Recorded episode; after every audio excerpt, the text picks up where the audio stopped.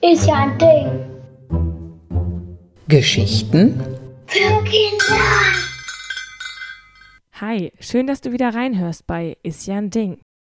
Ich habe heute ein Glas ausgesucht, das ganz unauffällig in einer ruhigen Ecke des Museums in einer Vitrine mit anderen Gläsern steht.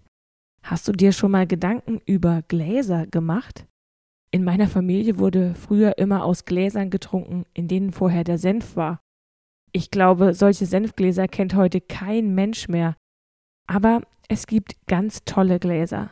Farbige, geschliffene, welche mit besonderen Formen oder schönen Bildern drauf.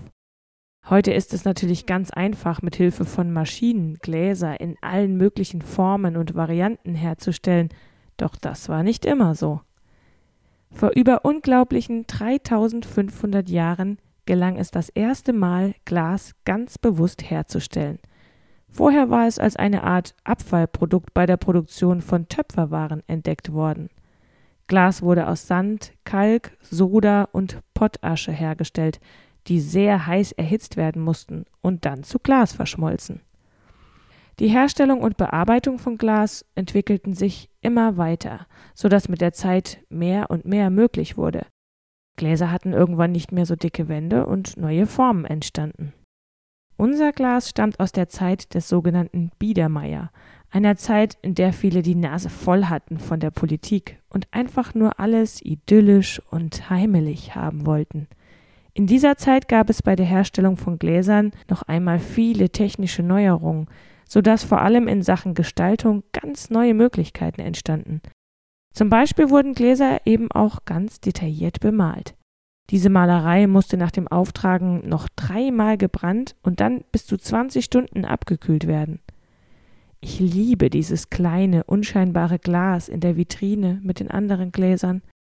Sind diese beiden Fische nicht niedlich, wie sie sich scheinbar das erste Mal begegnen und vorsichtig annähern?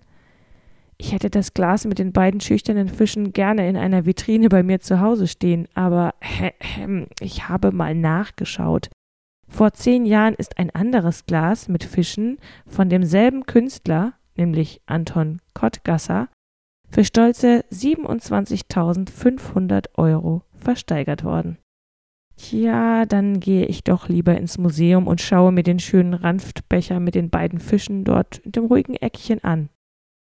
Ranft ist übrigens ein anderer Begriff für Rand, weil das Glas unten so eine dicke Wulst hat.